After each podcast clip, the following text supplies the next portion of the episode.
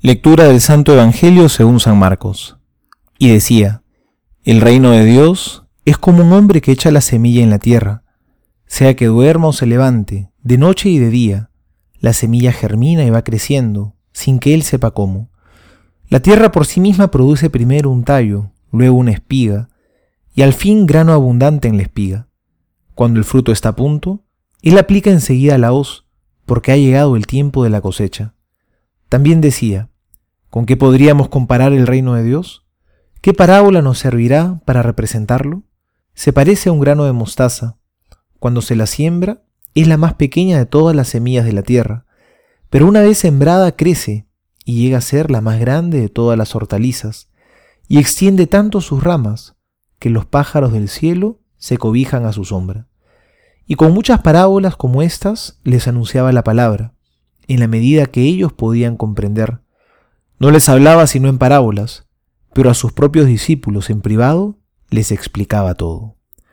Palabra del Señor, gloria a ti, Señor Jesús.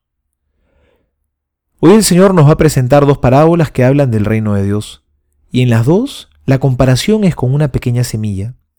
Si el reino, que es Jesucristo, es lo más grande que puede haber, ¿por qué el empeño de compararlo con algo tan pequeño?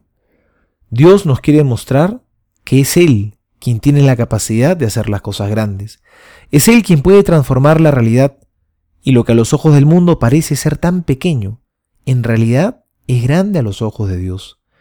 El reino es Cristo, que está presente en nuestro mundo, que habita en nuestro interior. Lo hemos recibido en el bautismo como una semilla pequeña, que es insignificante a los ojos del mundo, pero está creciendo. Si no le ponemos obstáculos y más bien la alimentamos, ésta se acrecienta y se hace grande, y se convierte en un árbol robusto que puede cubrir con su sombra a muchos. Seamos tierra buena, como lo fue María, para que esta semilla sembrada en nosotros dé fruto abundante. Soy el Padre Juan José Paniagua, y les doy a todos mi bendición en el nombre del Padre y del Hijo y del Espíritu Santo. Amén.